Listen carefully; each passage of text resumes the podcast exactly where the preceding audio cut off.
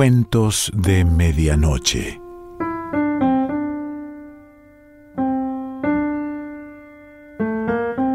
El cuento de hoy se titula Siete páginas para Adelfa y pertenece a Arnaldo Calveira.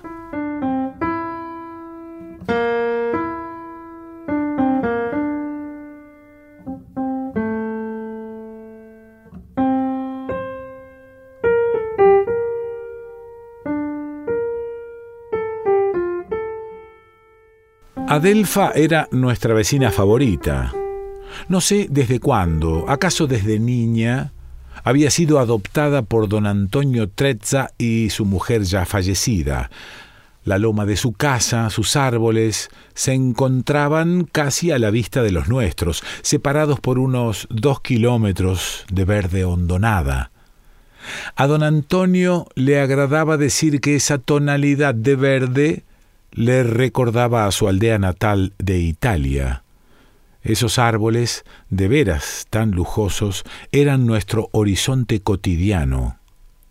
Adelfa se llamaba Adelfa Gómez y ejercía sobre mis hermanos y sobre mí una verdadera fascinación dispuesta siempre a dejar lo que estuviera haciendo para recibirnos bajo los grandes árboles y a asombrarse del menor incidente sobrevenido en nuestros pagos.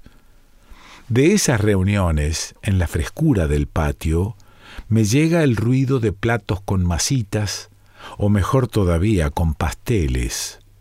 Cuando se sentaba a charlar, cosa inusitada por aquel entonces, solía cruzar una pierna que agitaba con vehemencia según el ir y venir de la conversación.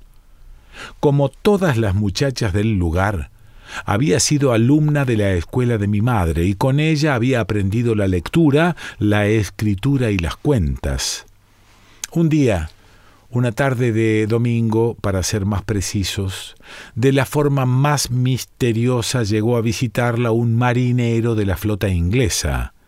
Los restos de un verano y el otoño, que una a una iba instalando sus tiendas de campaña, se superponían en ese momento. Esa caminata de alguien por una tierra desconocida produjo una verdadera conmoción entre la gente del lugar, un estremecimiento entre incrédulo y admirativo pasó por la columna vertebral de cada uno de nosotros al enterarnos de las condiciones tan precarias de ese viaje que, para mejor, entrañaba un pedido de mano. Nadie, es verdad, estaba acostumbrado a ir a caminar de un lugar a otro por próximo que fuera. Ese desplazarse a pie nos producía el efecto de una enfermedad que sólo la extrema pobreza podía engendrar. ¿Quién no disponía, aunque más no fuera, de un mancarrón en esos años? Las únicas personas capaces de hacer trayectos más o menos largos a pie eran los lingeras, y así todo, lo cierto es que, de golpe y porrazo, con su breve cuerpo de campesino del mar, el marinero ya estaba sentado en el mismísimo sillón de mimbre desde donde don Antonio dirigía unas sesudas operaciones destinadas a poner en funcionamiento una radio de galena, gracias a la cual habíamos podido imaginar en una noche fría y ventosa de invierno uno de los conciertos de la orquesta que dirigía Toscanini en Buenos Aires, lugar no menos improbable para nosotros, la gente menuda, que la ciudad de Nueva York, de donde decían que esa orquesta y batidor hechizado procedían. Y ahí estaba Adelfa, sentada a su lado, tratando de comunicarse por señas con su pretendiente y vestida de punta en blanco, como preparada para asistir a un baile o a su propio casamiento. Sí que resultaba extraño. ¿Cómo habría podido haber hecho el súbdito del rey inglés para estar ahí sentado en ese sillón? ¿Mediante qué acuerdos secretos entre Jorge VI y nuestra provincia?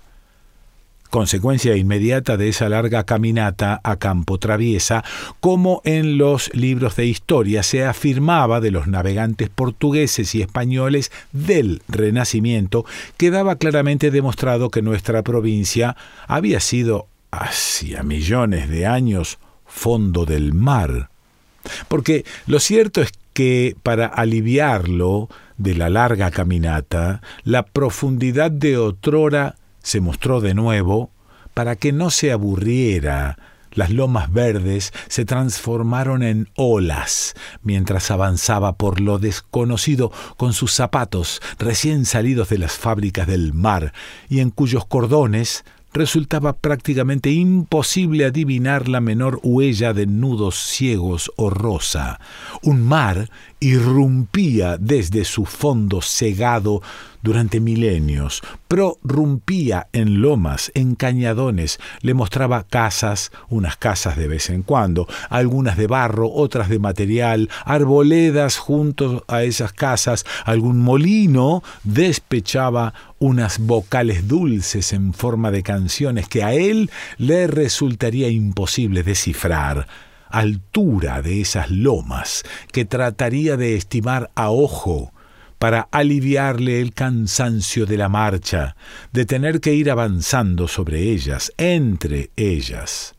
Así iría tan largamente, contemplaría ese, esos cielos, como suele mirarlos una persona que, de pie hace un momento, está a punto de descansar de una pierna apoyándose en la otra, como las personas inmóviles en un rincón del patio, el hombre, una silla, la intimidad del patio, ondas verdes, olas en lugar de lomas, hondonadas, con su mirada que por momentos, no acostumbrada a esa luz, parecía fatigarse, con sus ojos claros, venidos de madre inglesa, asombro de súbdito del rey inglés, montes, tajamares, no hacen sino visitarse a la hora de la luz.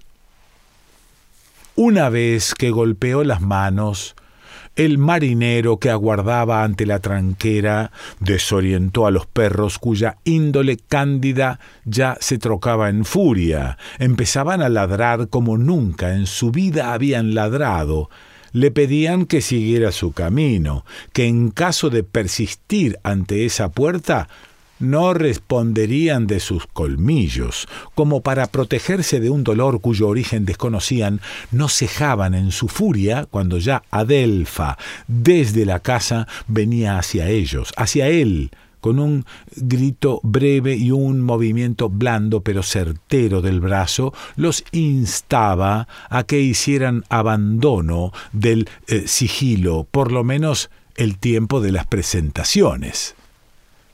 A la sombra del árbol de magnolia, de pie, don Antonio aguardaba. Don Antonio había emigrado de Italia siendo joven en compañía de un hermano. Entre los muchos avatares de su vida americana, se había enriquecido y empobrecido varias veces en el comercio de cueros, pero rico o pobre seguía enamorado de la técnica y en sus buenos años había sido aficionado a los automóviles de lujo.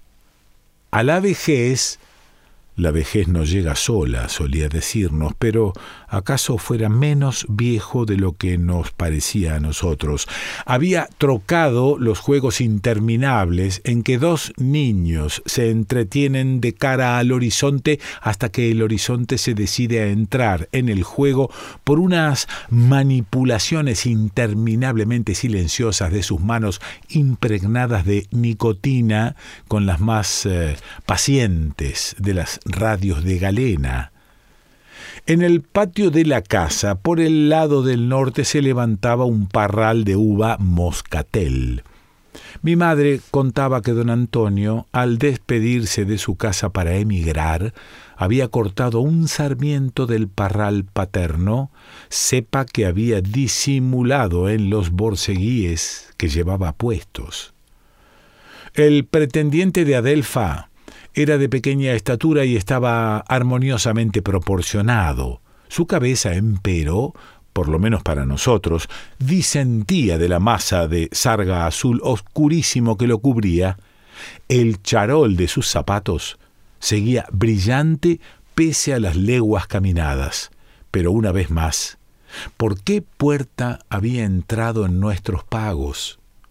Los únicos ingleses, o por lo menos nos decían que eran ingleses, y nosotros enseguida los tratábamos de mister, que solían llegar a visitarnos, siempre que los vi era en pleno campo al finalizar la cosecha y delante de la trilladora llegaban con pesadas valijas de telas espléndidas y sin hacerse rogar ya las estaban exhibiendo ante nuestros ojos atónitos como si el campo, momentáneamente exhausto, pudiera ser capaz de una segunda cosecha.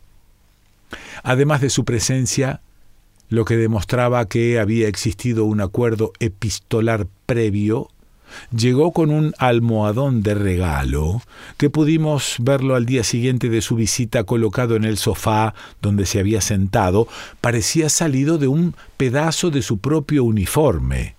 La misma sarga azul oscuro, en donde, como podía leerse en la cara anterior, era evidente una voluntad alegórica, un salvavidas más blanco que cualquier cosa blanca hasta entonces conocida, y que iba a reunirse a un ancla de color rojo mediante un cordón de hebras de lana azul claro y verde, lo que daba a ese momento de la labor un singular aspecto de escultura.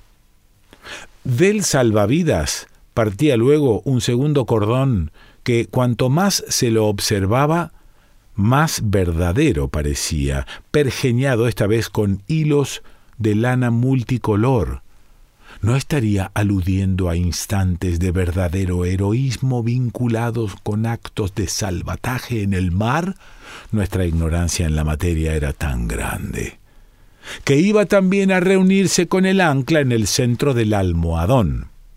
Cuerda, salvavidas y ancla reunidos y solidarios demostraban a las claras que la unión hace la fuerza. Pero así todo, y pese a esos motivos que aludían a las penurias de la navegación, el almohadón se parecía más bien al trabajo de un preso que a obra de marino. Nunca supimos lo que se dijo, o lo que pudo interpretarse de ese primero y último encuentro. Las conferencias de Guayaquil siempre estuvieron tan de moda en nuestras tierras, pero todavía me asalta el temor de que esa entrevista haya podido frustrarse por una carencia lingüística cualquiera. O peor aún, si no se habría tratado de un mistake, de un error lamentable, si el marinero no se habría equivocado de casa, de país, quién sabe, de continente, lo cierto es que al promediar la tarde de otoño, y a medida que la luz se pasaba subrepticiamente a las hojas rojizas de los árboles, el marinero se despedía de Adelfa. Las rachas de humedad que mandaban las casuarinas y que penetraban por las puertas y ventanas abiertas iban impregnando la pieza donde se despedían. Así, la casa toda cobraba un misterio que nunca, en ninguna otra ocasión, ni triste ni festiva, pudo conocer. Siempre acompañado por el charol de sus pasos, el marinero rehizo el camino recorrido. ¿En qué dirección ahora? ¿En procura de qué barcos? El horizonte que le había dado entrada se dejó trasponer de nuevo, lo tragó para siempre. Después de esa visita, equivocada o no, hubo ciertos lugares que empezaron a parecerse a paisajes ingleses. Adelfa no se casó nunca y hasta el final, que fue prematuro, vivió con su padre adoptivo. Murió en el hospital de Rosario Tala, a cuyo cementerio acudieron a enterrarla. Ni bien pudo, era una madrugada primaveral y se venía un amanecer con la inundación del año 30, una copa de zorzales amenazaba con arrasar todo.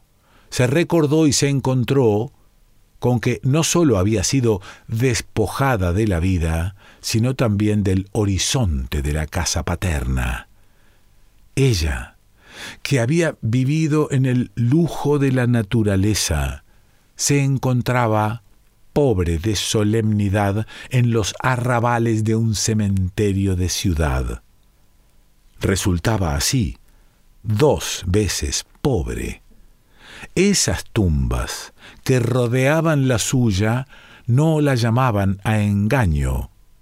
Se trataba, era preciso rendirse a la evidencia, como la de tantos, de la muerte doble.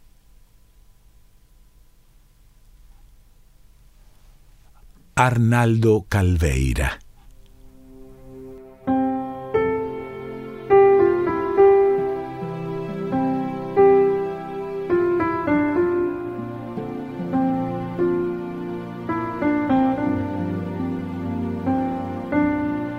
Cuentos de Medianoche.